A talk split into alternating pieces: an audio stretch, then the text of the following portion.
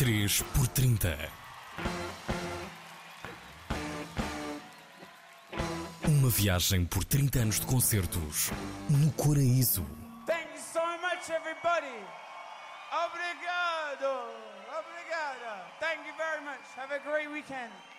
Fundador do festival e atual presidente da Câmara de Paredes de Cora, Vítor Pereira escolheu três concertos que marcam a história do festival que ajudou a criar. Um, um dos primeiros concertos, até vou, se calhar vou seguir uh, por ordem cronológica.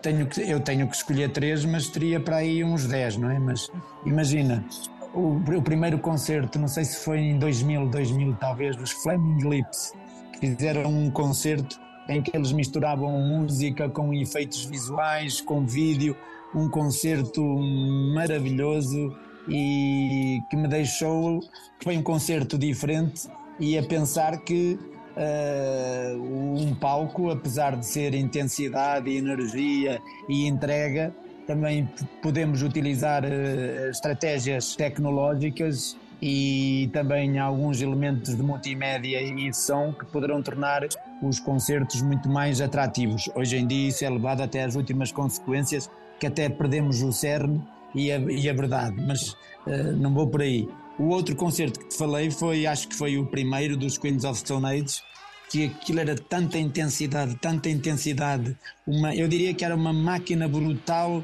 de, de entrega, de movimento, de energia, de música, de boas sensações, que o público nem mexia. Estava espantado naquela colina, eh, olhar para a luz, a luz branca continuada, em, em contínuo, uh, parece que aquilo era um tornado, uma coisa do outro mundo.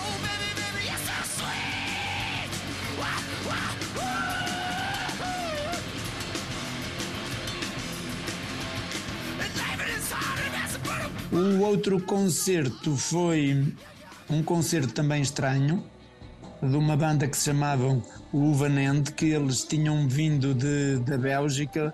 Um, ele, era uma banda que também o, o, o, vocalista fazia parte de um grupo que se chamava 16 Horsepower, que era um.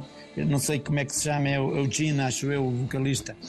E apesar deles perderem um equipamento ou uma guitarra, deram um concerto uh, também uh, ao início da tarde.